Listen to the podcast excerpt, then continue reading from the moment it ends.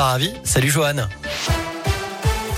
Salut Cyril, salut à tous. On débute tout d'abord avec cette galère sur les rails aujourd'hui en raison d'une grève à la SNCF. 210 trains supprimés en région Auvergne-Rhône-Alpes. Les lignes Lyon, Saint-André-le-Gaz, Villefranche-Vienne ou encore Lyon-Perrache, Saint-Étienne sont particulièrement impactés. Vous retrouvez toutes les infos sur radioscoop.com.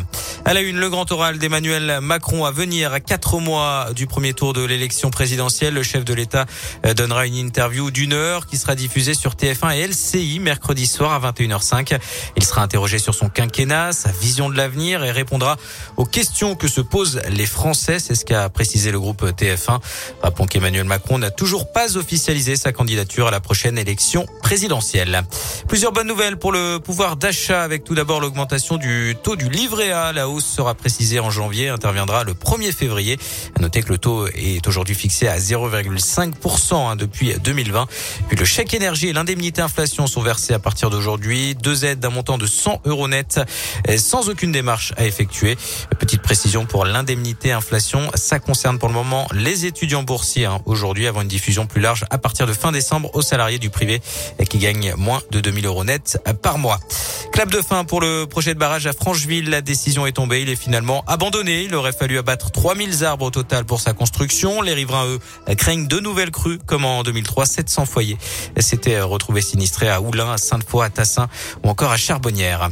Vous le remarquerez sans doute dans les rues de Lyon, un bus TCL de la ligne C3 habillé par un décor de jungle et d'animaux exotiques. Il est en service depuis ce matin.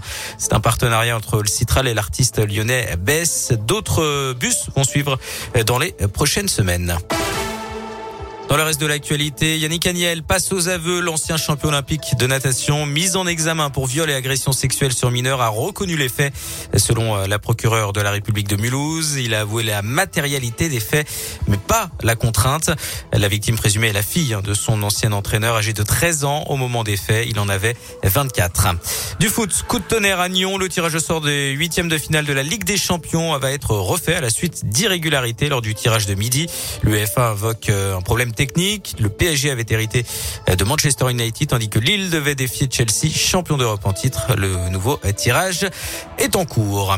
Puis ce lundi marque la journée mondiale de la raclette. Ne serait-ce d'ailleurs pas le meilleur plat de l'hiver? Eh bien, c'est la question du jour. Pour voter, rendez-vous sur radioscoop.com.